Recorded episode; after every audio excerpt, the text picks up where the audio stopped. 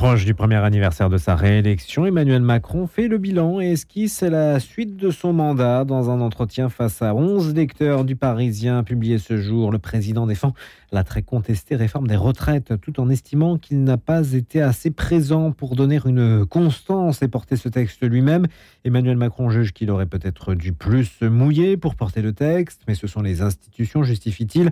Le président en est le garant, il donne le cap. Ensuite, le gouvernement et le Parlement ont fait leur boulot. Peut-être que l'erreur a été de ne pas être assez présent pour donner une constance et porter cette réforme moi-même, ajoute-t-il.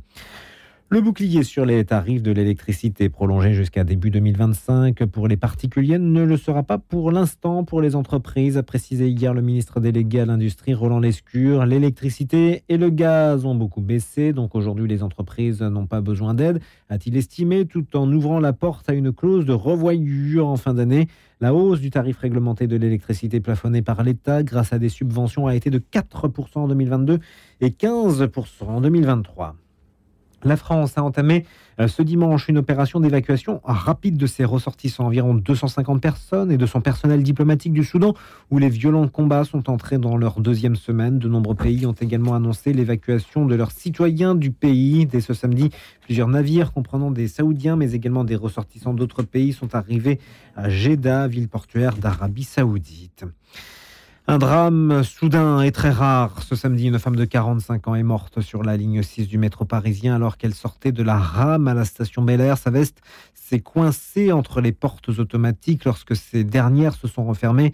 Elle s'est alors fait happer par le métro au redémarrage avant de mourir une vingtaine de minutes plus tard. L'accident a bouleversé la famille de la quadragénaire qui a décidé de bientôt déposer plainte.